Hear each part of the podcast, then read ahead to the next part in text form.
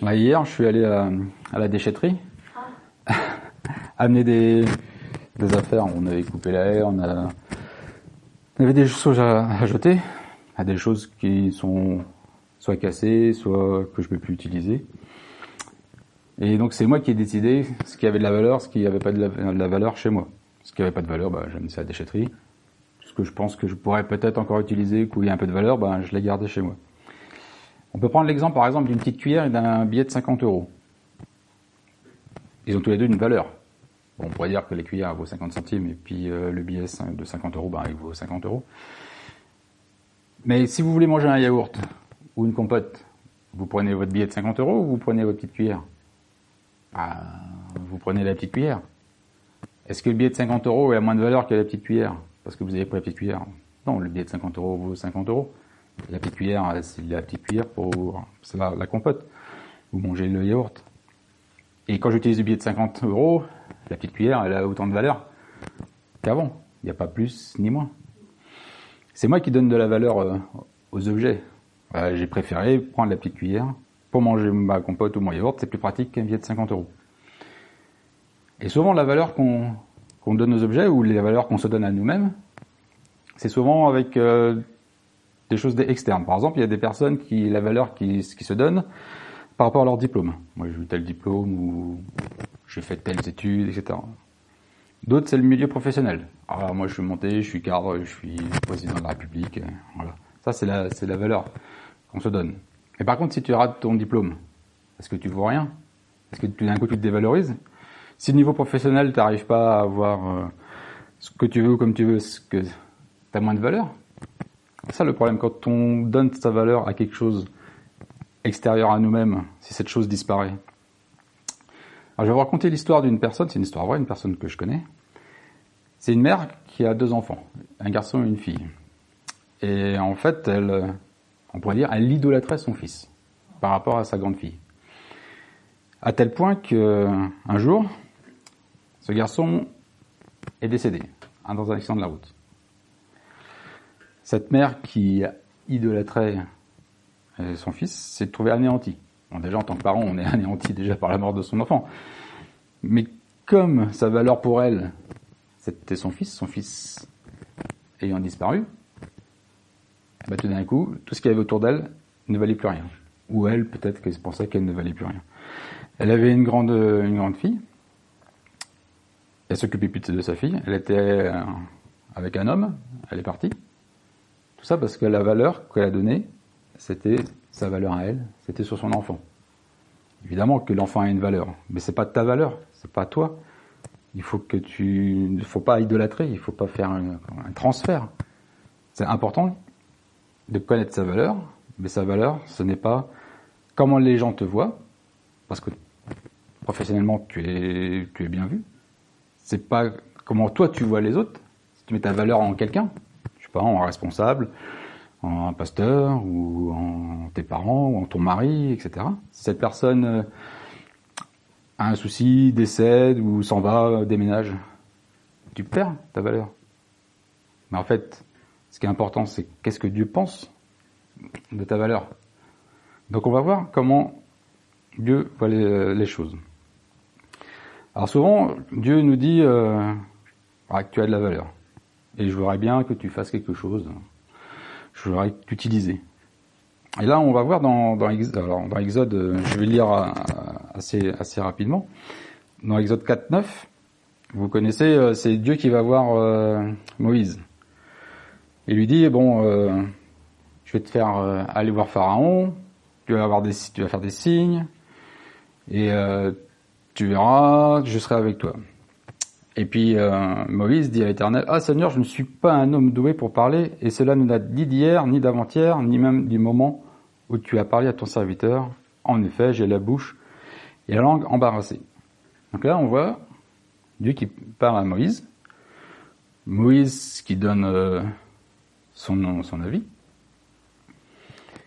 mais il dit, non, voilà, Dieu, tu te trompes, euh, on discute. Alors, je comprends bien, Moïse, au départ, bon, bah, tu, tu peux discuter avec l'Éternel, tu peux dire, bon, voilà, effectivement, tu me dis ça, mais est-ce que vraiment je vais pouvoir? Est-ce que, tu vas m'aider? Donc, dans un premier temps, je trouve, humainement, qu'on peut se poser la question. On a le droit d'avoir un dialogue avec Dieu. Dieu ne nous empêche pas d'avoir un, dialogue. Mais on voit que Moïse insiste. Moïse insiste vraiment. Il se dévalorise tellement qu'il dit non, non, je suis pas capable, prends quelqu'un d'autre. Donc là, on voit que ça passe à un cran supérieur. Autant on peut déjà dans un premier temps discuter avec Dieu. Dieu te dit, bah, t'as de la valeur. Toi, tu te dévalorises. Tu te dis, non, non, non, non, je pas, c'est, pas moi, c'est pas vrai, je, je peux rien faire, je, je suis nul, je suis un zéro. En plus, il faut savoir que Moïse, c'est un tueur. Il a tué quelqu'un déjà, si vous vous rappelez euh, l'histoire. Dieu est venu chercher un tueur. Oui, il a tué quelqu'un et c'est un tueur. Je veux pas, c'est peut-être un, Égyptien, euh, ça, je sais pas si ça compte moins ou plus, je pense pas. Je pense qu'une vie est, une vie, c'est important. Donc, même après avoir fait des grosses bêtises, parce que je pense que tuer, c'est quand même pas mal comme, euh, comme bêtise, comme péché, Dieu va le voir. Il dit, non, tu as de la valeur, je veux euh, travailler, je veux que tu travailles avec moi, on va travailler ensemble. Et Moïse, il insiste. Ah Seigneur, envoie quelqu'un d'autre que moi. Alors la colère de l'Éternel s'enflamma contre Moïse. Alors là, enfin moi je dis chapeau à Moïse, hein, parce que déjà discuter avec Dieu, déjà c'est bon, ça peut être juste, mais alors la, colère de Dieu qui s'enflamme, je voudrais pas, enfin, ça doit être chaud quand même. Hein. je ne sais pas comment j'aurais réagi euh, si la, je pense que quand Dieu s'est enflammé, euh, je pense que moi je j'aurais fait panique à bord. Donc là, on voit une façon de gérer. Il y a Dieu qui nous donne une valeur et tu peux la refuser, comme Moïse. On a un autre passage aussi dans, Genèse 37.3, l'histoire de Joseph. On voit que Israël aimait Joseph plus que tous ses autres fils. déjà, il y avait du, favoritisme. Dieu a parlé à, Joseph par, des, songes. Et il a été un peu, on pourrait dire, exubérant. Il, voilà, d'une part, voilà, voilà ce qu'il m'a dit, euh, voilà. On voit l'opposé par rapport, enfin l'opposé par rapport à Moïse, où Joseph a un peu trop euh, exagéré. Il dit voilà, j'ai de la valeur, euh, mon père il m'aime bien, Dieu me parle. Donc, il faut aussi savoir gérer ça. La valeur que Dieu te donne, ou que Dieu me donne, on n'a pas non plus à, à bomber le sort, à le bomber le torse. Dieu te donne, Dieu te dit que tu es utile, Dieu t'aime, il n'y a pas à s'en vanter, il y a juste à appliquer tranquillement. Donc d'un côté, il faut, ces deux cas extrêmes, il faut ni refuser, Dieu t'aime, il t'a donné une valeur, il faut accepter la valeur que, tu as, que tu sois une petite cuillère ou un billet de 50 euros, ça change rien.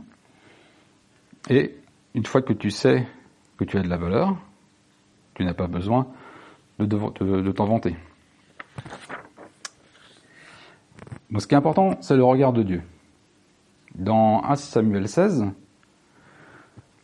on voit, en fait, euh, c'est, il cherche à, oindre le, un, serviteur.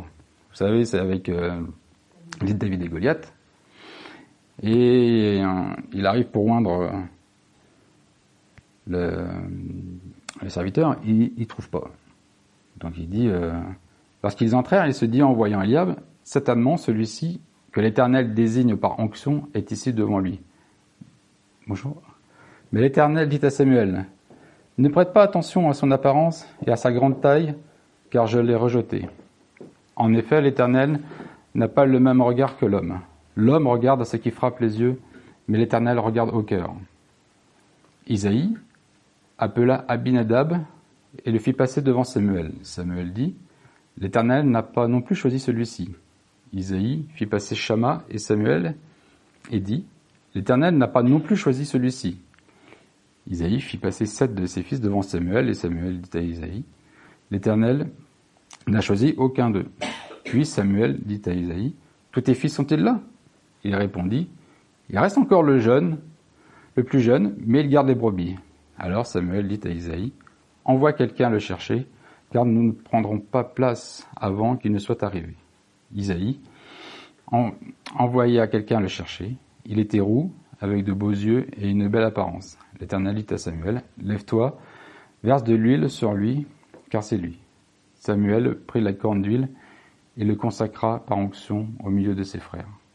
L'Esprit de l'Éternel vint sur David à partir de ce jour et par la suite. Donc là, on voit que c'est Dieu, c'est le regard de Dieu, qui n'est pas comme le nôtre. Nous, on peut donner euh, des valeurs à certaines choses, mais ce qui est important, c'est le regard que Dieu a sur nous. Donc, comme je disais au début, soit on s'occupe des regards des autres sur nous, ou du regard de nous sur les autres. Est-ce que ça a de l'importance? Bah, Évidemment que ça a un peu d'importance, mais le plus important, c'est quand même quel regard Dieu a sur nous. Si Dieu te dit que tu as de la valeur, et on a de la valeur, que tu as de la valeur. Il ne faut pas se dévaloriser. On voit bien que dans la parole, il dit tu es un membre dans un Corinthien. Et si un membre souffre, tous les membres souffrent avec lui. Si un membre est glorifié, tous les membres se réjouissent avec lui. Or, vous êtes le corps de Christ et ses membres, chacun en particulier. Donc, on voit bien que dans le corps de Christ, on est un membre. Si on n'avait pas de valeur, si on était insignifiant, on ne serait pas membre. Dieu n'aurait pas mis dans son corps un membre inutile, un membre sans valeur. Donc on voit bien que déjà, on a de la valeur pour Dieu, pour son corps. Et que se passe-t-il si on arrache un membre de notre corps ou qu'on coupe? Ah, Ce membre il meurt, il ne peut pas vivre à l'extérieur du corps, on est bien d'accord. Alors ça c'est souvent les... On a des membres atrophiés tout simplement parce qu'on a moins de relations avec euh, nos frères et sœurs. Donc on est moins rattaché au corps, donc on est moins irrigué dans le sang. Donc le sang qui circule, ça peut être les prières des uns pour les autres, ça peut être aussi les encouragements que qu'on a les uns envers les autres. Donc c'est vrai que moins on se rend compte dans les communions fraternelles, plus on s'appauvrit, plus on se dessèche. Et Dieu ne désire pas cela. Dieu désire que nous puissions avoir une communion les uns avec les autres, bah, tout simplement pour que nous puissions grandir, que les membres, si toi tu as un bras, une main, tu puisses être irrigué et prendre des forces. Après, on voit que des fois ça peut, ça peut glisser, on pourrait dire. On voit dans, dans Genèse, quand avec Sodome et Gomorre, il y a Abraham et Lot qui s'approchent de Sodome et Gomorre, et en fait, euh, leur troupeau était tellement grand qu'ils se disent, bon bah, ce qu'il faudrait, c'est qu'on se divise en deux. Et l'autre, il se dit, bon bah, là ça a l'air bien, ça a la verdure, pâturage et tout ça, là. Moi je vais mettre là, et Abraham s'est mis euh, plus loin. Donc au départ, Lot était juste dans la vallée. Et si vous lisez, donc je vous laisserai lire hein, dans Genèse 19, on, se trouve, on voit que Lot se trouve à la porte de Sodome et Gomorre. Donc au début, il est loin, petit à petit, il se rapproche. Si, alors on ne s'est pas trop dit dans, la parole s'il avait gardé contact avec Abraham ou pas. Mais je pense que s'il avait gardé contact avec Abraham, Abraham lui aurait dit attention, euh, t'approches pas trop de Sodome et Gomorre, tu vas te retrouver dedans. Et en fait, on est un peu comme ça. On dit bon bah là, on accepte quelques compromis, on accepte euh, de pas faire telle ou telle chose, de dire oh, bah tiens, je vais pas venir ou je vais pas avoir de communion fraternelle, etc. Bah petit à petit, ça glisse, ça glisse, ça glisse, et on se retrouve dans Sodome et Gomorre. C'est pas qu'on le voulait, c'est tout simplement que le fait de plus avoir de communion fraternelle avec les frères, avec les sœurs, il n'y a plus de signal de signal d'alarme. Dieu sans doute nous parle, nous parle à chacun d'entre nous, mais des fois on n'entend pas. Ou on se dit bah Dieu ne parle pas. Ah si, Dieu nous parle, mais souvent euh, on comprend pas parce qu'on n'entend pas bien. Ou comme on dit, on a les oreilles bouchées. Donc il utilise notre frère, notre sœur, pour nous dire attention, il y a danger à cet endroit-là. Quand il nous demande de rester accroché au corps, c'est pas pour nous embêter, hein, mais c'est pour nous protéger. Car insidieusement, on peut se retrouver à habiter dans ce domaine Gomorre. Après, on dit ouais, j'ai pas de don particulier. Euh, voilà, j'ai maintenant que tu as vu que tu avais de la valeur pour Dieu, tu te dis ouais, j'ai pas de don particulier. Ah déjà, si tu respires et que tu peux te déplacer, ou si tu respires même si tu es à l'hôpital, si tu respires même si tu es en prison et que tu crois en Dieu, tu peux être en action. Il n'y a pas se dire qu'il faut que j'ai un don particulier pour avoir de la valeur aux yeux de Dieu, pour que Dieu m'utilise. Dans la parabole du, fils prodigue, on voit bien que le fils est parti. Et quand il est revenu, le Père l'a accueilli. Donc, Dieu nous accueille tout le temps. Même si on s'est égaré, même si on est allé à droite, à gauche, Dieu nous accueille. Dans 1 Corinthiens 7, il nous dit, vous avez été rachetés à grand prix. Ne devenez pas esclaves des hommes. On a été rachetés à grand prix, donc on a une valeur. Tu n'achètes pas à grand prix quelque chose qui n'a pas de valeur. Dans Ésaïe 49, 15, une femme oublie-t-elle l'enfant qu'elle allait N'a-t-elle pas pitié du fruit de ses entrailles? Quand elle l'oublierait, moi je ne l'oublierai jamais. Donc on voit que même si dans le monde certains parents rejettent leurs enfants, même là Dieu, il ne le fera pas, il ne te rejettera pas. Et dans Jean 3, 16, car Dieu a tant aimé le monde qu'il a donné son Fils unique, afin que quiconque croit en lui ne périsse point, mais qu'il ait la vie éternelle. Après, on voit la, parole des trois serviteurs. vous savez, euh, les trois serviteurs, c'est une parabole qui, on dirait qu'il y a un qui a eu 5000 euros, l'autre qui a eu 2000 euh, euros et l'autre qui a eu 1000 euros. Je, vais paraphraser un peu. Donc le maître leur donne ça, puis il dit je m'en vais, et quand je vais revenir, bah, j'aurai le résultat de, vos efforts. Alors celui qui a eu 5000 euros, il lui a donné au maître 10 000, celui qui avait 2000, il a donné 4000, et celui qui avait 1000, il avait tellement peur qu'il a fait un trou, il a mis les 1000 euros dans le trou, et puis voilà, basta. Au moins comme ça, j'ai pas de perte et profit. Je redonne ça à mon maître quand il revient. Le maître il revient, et ben dit le serviteur euh, qui avait mis l'argent dans le sol, ah t'aurais pu le mettre à la banque. T'aurais mis à la banque, il y avait des intérêts, même si t'avais rien fait, l'argent aurait travaillé pour toi, on pourrait dire. Même ça, il l'a pas fait. Alors, comment on pourrait voir pour nous? Comment on pourrait paraphraser euh, cette histoire? Alors, Je pense que des fois dans notre, dans notre vie chrétienne, euh, on a comme ça, on a des dons, des qualités, des talents, qu'on ne met pas en action. Tu nous as demandé, on a, on a parlé sans doute, on a sans doute ou pas obéi, comme on a vu avec Moïse, ou pas entendu, ou pas compris, c'est possible. Mais comment faire pour, mettre des, pour avoir des intérêts, on pourrait dire? Comment faire? Alors, Je pense qu'une des choses, une des premières choses, c'est déjà venir, par exemple le dimanche, venir le mardi aux réunions. Déjà, tu viens, à la, comme on pourrait dire, à la banque. Tu viens avec ce que tu es, avec la valeur que tu as. Et le fait d'être avec les, uns, avec les autres, tu vas bénir l'autre, sans savoir. Tu vas pouvoir prier pour ton frère, tu vas prier pour ta sœur. Et on pourrait dire que c'est le début des intérêts. Voilà, tu es venu, tu as, vu, as, fait, fait des actions. Après, je pense que petit à petit, quand Dieu va parler à travers les frères et sœurs ou à travers la parole, la prière, tu vas pouvoir te mettre en action et être comme les deux autres serviteurs qui se sont mis en action et là, ils ont rapporté deux fois la valeur. Donc je pense que c'est quand même important, pour, euh, comme pour ne pas être ce troisième ouvrier, tu as de la valeur, mais cette valeur, elle est enterrée. C'est dommage. Pourquoi ne pas en faire bénéficier les autres, ne serait-ce que par ta présence, ne serait-ce que par ton sourire, par tes prières et tes louanges? Et maintenant Maintenant, qu'est-ce qu'on fait?